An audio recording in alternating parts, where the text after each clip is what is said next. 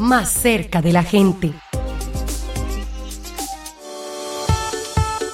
Un encuentro donde participaron productores orgánicos de Cali que tenía como propósito hacer un intercambio de experiencias y de conocimiento con el fin de identificar fortalezas y debilidades para mejorar sus prácticas, se desarrolló en el Club de la Gobernación en Pance. Liliana Pardo de la Asociación Las Ecohuerteras del Corregimiento La Leonera de Cali y Rocío Manzano del Mercado Campesino Cuenca Cali de la Vereda Montañuela del Corregimiento del Saladito de Cali nos cuentan qué les aportó este taller para sus proyectos. Este taller es bien interesante porque pues primero nos damos a conocer y segundo, conocemos las experiencias de otras personas dentro de la parte de la comercialización de los productos orgánicos.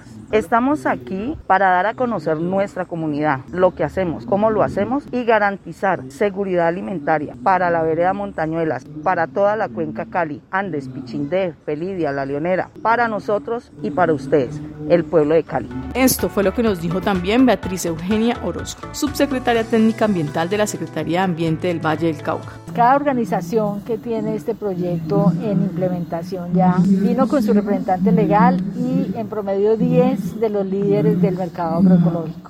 Hacen una presentación de cuál fue su inicio, qué organizaciones los han apoyado, cómo están actualmente, qué debilidades tienen y qué oportunidades de mejora. También están generando unas recomendaciones a las instituciones que deseamos apoyar este proceso. La jornada que busca proteger el ambiente fomentando la agroecología fue organizada por la Secretaría de Ambiente y Desarrollo Sostenible de la Gobernación del Valle. Para En Modo Verde Radio informó Denis Alejandra Gómez Muñoz.